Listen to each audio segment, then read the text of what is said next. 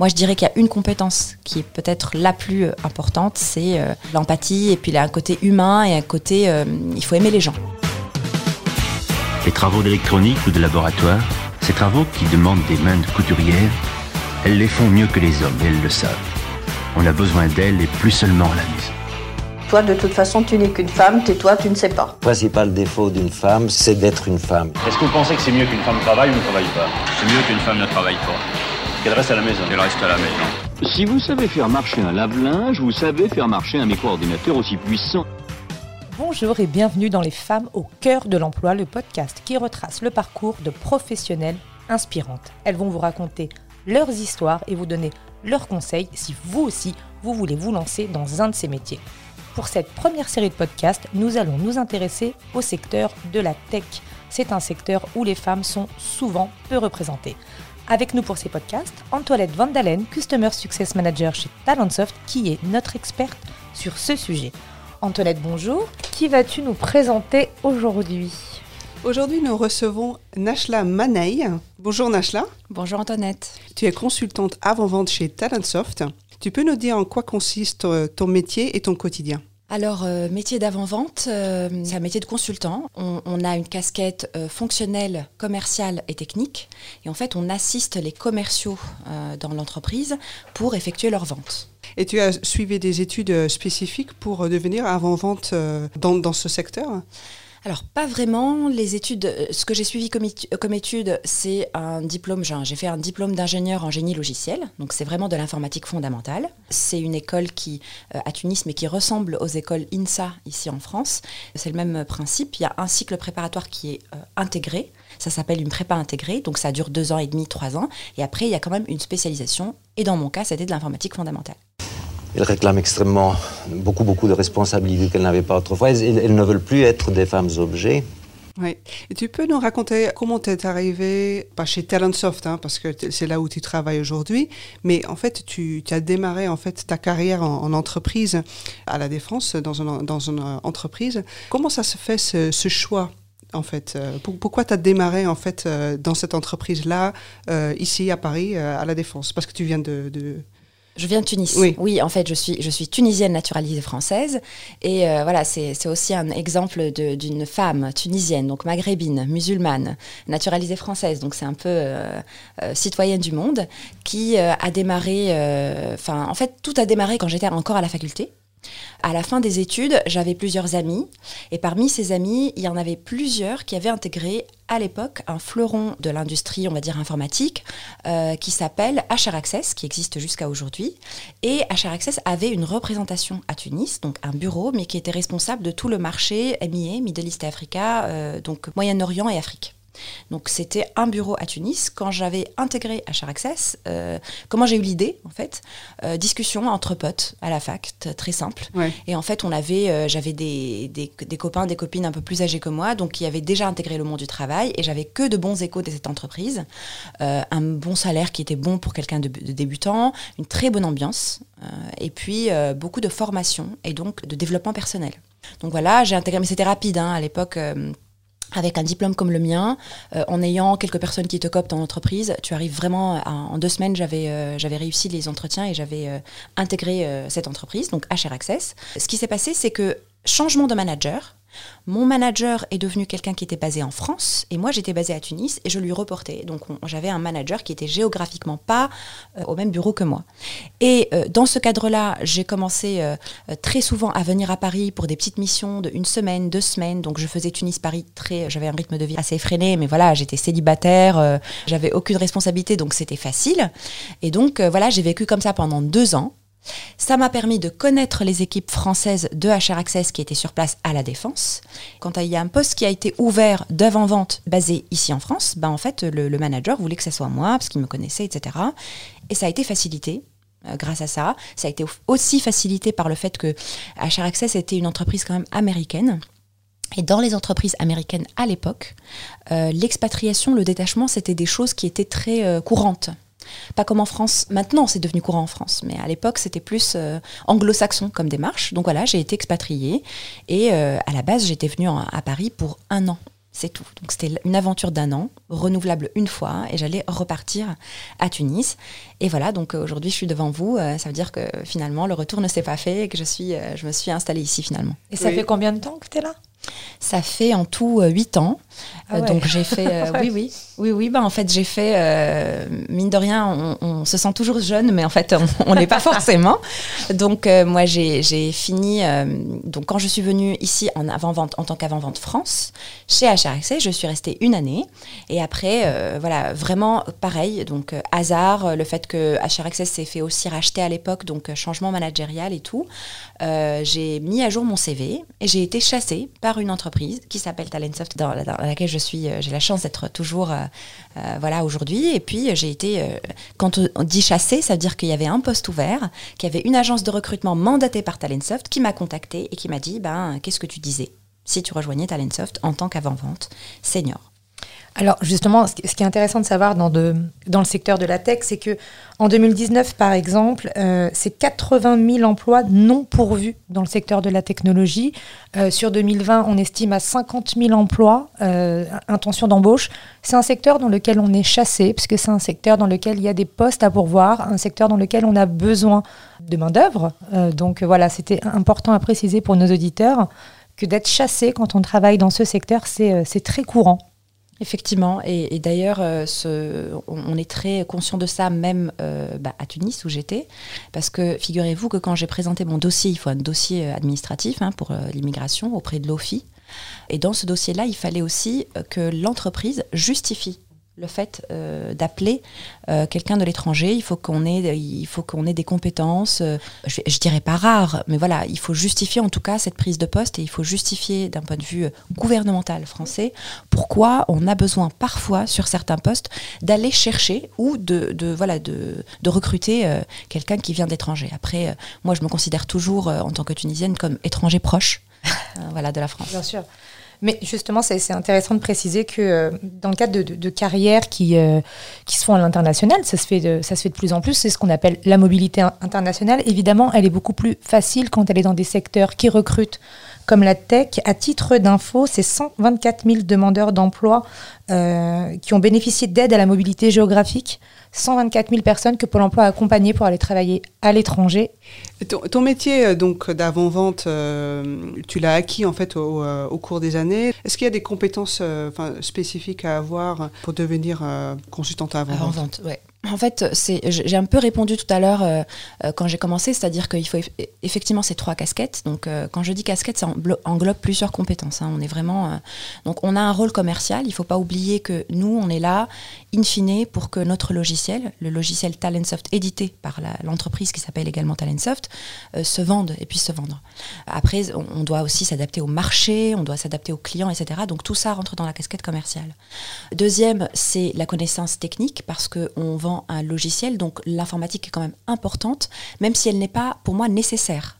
Euh, on peut, d'a- d'ailleurs, j'ai beaucoup de collègues qui ont commencé par être, euh, comme je, disais, des, personnes du métier, RH, et ils ont, ils ont des notions informatiques, mais ils ont euh, appris au fil de l'eau. Ça dépend, ça, je dirais que ça dépend du logiciel qu'on vend. Si c'est un logiciel qui est très technique, il faut absolument avoir cette casquette technique. Et si le logiciel est plutôt facile en paramétrage, très paramétrable, très souple, comme Talentsoft l'est aujourd'hui, on appelle ça les applications low code aujourd'hui. Donc c'est du paramétrage, mais c'est pas du développement. Là, on peut à la limite ne pas avoir forcément cette casquette informatique, mais, mais elle aide. Quand on l'a, elle aide beaucoup. Et la troisième casquette qui est pour moi la plus importante, euh, ex avec la commerciale, c'est la casquette euh, métier. C'est-à-dire que quand on vend un logiciel marketing, il faut s'y connaître en marketing. Et donc tout ça, euh, oui, bien sûr, tout ça peut s'apprendre. hein. Il n'y a pas de, y a aucun frein. Et puis, euh, moi, j'encourage tout le monde à, si vous êtes en tout cas dans des cursus universitaires et que ce, cet emploi vous parle ou vous, suscite votre curiosité, n'hésitez pas à bah, faire vos recherches sur Internet, voir ce qu'il y a sur Pôle Emploi et, et, euh, sur les sites Internet. De toute façon, maintenant, euh, tout est, tout est documenté. Sur les réseaux sociaux également, il y a des réseaux sociaux euh, professionnels. Et donc, n'hésitez pas. Moi, je dirais qu'il y a une compétence qui est peut-être la plus importante, c'est l'empathie. Et puis, il y a un côté humain et un côté, euh, il faut aimer les gens. Parce que c'est un métier où on fait beaucoup de rencontres et il faut être empathique parce que si on n'est pas empathique avec un client, je pense que ça marchera pas, il le sentira et ça marchera pas. Ouais. Est-ce que c'est une qualité féminine justement?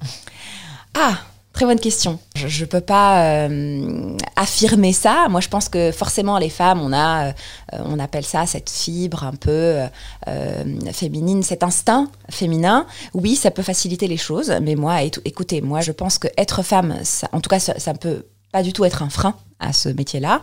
Ça pourrait euh, avoir euh, un petit plus, euh, donner un petit plus, mais je travaille avec beaucoup de collègues hommes qui peuvent être très très bien aussi, et donc voilà, on est, on va dire que on est ex face à ça. D'accord, ok. Parce qu'en fait, les secteurs numériques, on le sait, voilà, il y a assez peu de femmes quand même qui travaillent dans, ce, dans le secteur numérique, technologique. et dans ton métier, est-ce que tu vois la même chose ou est-ce que c'est plutôt en égalité homme-femme, je veux dire? Euh, chez Talentsoft, je pense que c'est une chance. Euh, je, peux, je, considère qu'on est pratiquement à égalité. On est à égalité. Euh, en tout cas, dans l'équipe, c'est peut-être un hasard, mais on est vraiment ex aequo, trois filles et trois garçons, ou trois femmes et trois hommes. mais du coup, je pense aussi que parce que ça tourne, le logiciel tourne autour des ressources humaines, et très souvent, on a des femmes dans les départements ressources humaines. Par exemple, quand j'étais pendant mes études, effectivement, on était en faible nombre les femmes par rapport aux hommes. Ah, c'est justement ce que j'allais te demander. On a rencontré euh, à, travers ces podcasts plusieurs personnes, plusieurs femmes qui bossent dans la tech. Elles nous ont toutes dit que pendant leurs études, il y avait beaucoup moins de femmes que d'hommes. Toi, tu as fait tes études en Tunisie. Mhm. Est-ce qu'il y a aussi beaucoup moins de femmes que d'hommes dans les études euh, dans la tech? Oui, mais c'est en train de se renverser. Oui. Comme en France. Oui, mais c'est en train de se renverser parce que euh, on est un peu fiers de ça en, Tunisie, parce que nous, les femmes, on est en train de prendre une, belle revanche là. Euh, euh, en général, on est, on est les filles en Tunisie. Ça, c'est des statistiques. Hein, c'est, je n'ai pas les chiffres en tête, mais elles sont plus studieuses. Elles réussissent plus dans leurs études. Elles réussissent mieux également avec des moyennes fortes et des, elles sont majeures de promo, etc. En statistiques, elles sont du coup plus que les hommes, et c'est en train d'être, d'être renversé. Heureusement, cette tendance-là. Oui, donc il n'y a pas qu'en France qu'on voit cette évolution. Euh, elle est partout, cette évolution des, femmes dans les secteurs de la tech. Et pas que d'ailleurs. Ouais, non, c'est super intéressant. Et en fait, pourquoi, à ton avis, c'est important que les femmes euh, sont présentes en fait dans ce type de métier? Bah Parce qu'elles ont euh, tout à y apporter. Moi, je dirais, enfin, on peut pas, pas parce qu'on est femme, enfin, on a apporté dans tous les domaines. Moi, je, pense qu'on est vraiment, on est normalement constitué, bien sûr. On a un cerveau, en général, en plus, on a des cerveaux qui fonctionnent très bien, avec notre côté un peu instinctif, euh, euh, sensible, etc. Et après le côté étude, enfin, on est très très bonne. Euh, dès qu'on se concentre en fait sur un sujet, moi je connais pas de femmes qui ont arrêté parce qu'elles ont fondé des familles, fait des enfants, etc. Donc pour moi, il n'y a aucun frein en fait. après, effectivement, ça c'est par rapport aux études. Dès qu'on arrive dans le milieu du travail, il faut juste avoir confiance en soi et savoir se faire sa place tout simplement. Et le rapport avec les, collègues masculins, que ce soit en France ou en Tunisie, Comment ça se passe quand on est une femme euh, surdiplômée, qu'on fait de la tech? Moi, pour moi, en tout cas, ça s'est bien passé. Je pense que le, fait est que quand moi, je suis arrivée euh, bah, dans le monde du travail, dans la vie active, j'avais 24 ans, j'avais déjà des managers femmes, des coachs femmes qui étaient euh, tout aussi importantes et influentes que les hommes. Après, c'est vrai que, maintenant que j'y pense, euh, c'était pas des postes de, PDG ou de c'était plus des postes de ce qu'on appelle le mid management ou le management du milieu. Intermédiaire intermédiaire. Euh, c'est en train petit à petit même maintenant aujourd'hui euh, dans les on va dire dans les comités exécutifs des entreprises vraiment la, sphère dirigeante, on commence à voir, c'est vrai qu'aujourd'hui, il y a plus d'hommes, plus d'hommes que de femmes, et ça commence petit à petit dans cette sphère-là euh, à, s'intégrer, surtout avec la, euh, je pense, la, conscience collective. Aujourd'hui, tout le monde est conscient de ça. Et le, on mesure d'ailleurs, nous qui vendons un logiciel RH, euh, parmi les indicateurs qu'on nous demande quand on fait la mesure des effectifs, c'est l'indicateur égalité homme-femme. Après moi, effectivement, pour, pour reboucler par rapport à la question, quand j'ai commencé, ma première manager était femme, euh, moi, pour moi, voilà, j'avais ouvert euh, les yeux, j'avais vu cette femme qui m'a impressionnée à l'époque. Après, bon, elle a fait aussi une partie de, sa carrière en France, mais c'est aussi un hasard. Et elle a su vraiment nous coacher, euh, nous encourager. C'est elle qui nous a aussi insufflé cette force, ce, cette persévérance, etc. Donc voilà, je, les, les, collègues, aussi bien à Tunis qu'en France, il faut passer autre. Alors parfois, effectivement, il y a toujours, et ça c'est un peu dommage, il y a toujours des petites remarques parfois, c'est des petites remarques un peu dévalorisantes ou peut-être euh, un peu parfois sexistes, etc. Ça arrive, ça arrive toujours. Euh, moi, dans la tech comme ailleurs, j'imagine. Enfin, dans la tech comme ailleurs. Pour moi, ce ça, ça, ne doit pas être un frein.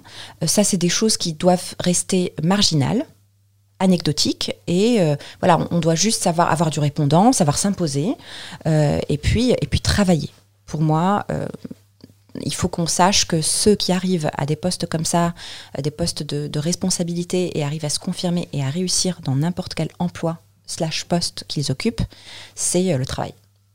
Et donc le mérite. J'ai déjà eu antérieurement l'occasion d'être dirigé par une femme et il faut l'admettre que j'étais très bien dirigé. Est-ce que tu as, tu as des conseils pour les femmes qui aimeraient bien se lancer dans ton métier déjà, mais aussi dans le secteur? Moi, je, pense qu'il y, y, a de la culture générale déjà à avoir.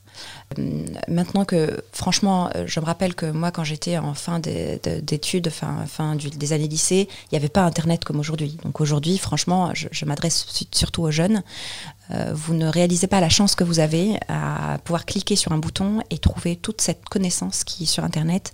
Et donc n'hésitez pas à aller surfer, euh, voir les pages des entreprises, les pages LinkedIn, Internet euh, des entreprises, lire des articles, donc en fait se, documenter sur l'entreprise qui nous donne envie ou l'emploi qui nous donne envie. Et après, voilà, il faut, il faut bien sûr faire les bonnes études et après il faut surtout avoir de la détermination parce que forcément on va avoir des petits freins, parfois le chemin il peut être un peu semé d'embûches, mais ça c'est normal. Il faut juste s'accrocher et travailler. C'est tout. Est-ce que tu as un petit mot de fin peut-être? Mot de la fin, je pense toujours aux, auditeurs et aux auditrices euh, qui vont avoir le chance de cliquer sur ce podcast pour nous écouter. Euh, moi, j'ai été ravie en tout cas de, vous raconter un peu ma petite expérience.